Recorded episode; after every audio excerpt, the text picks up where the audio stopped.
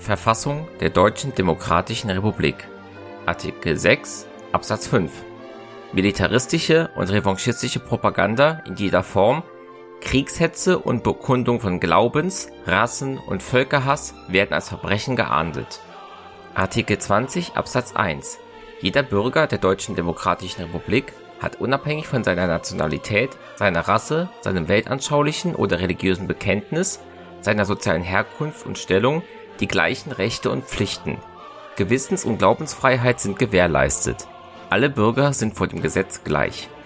Artikel 39 Absätze 1 und 2 Jeder Bürger der Deutschen Demokratischen Republik hat das Recht, sich zu einem religiösen Glauben zu bekennen und religiöse Handlungen auszuüben.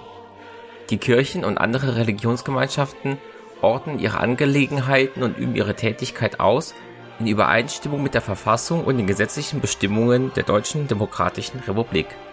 Näheres kann durch Vereinbarungen geregelt werden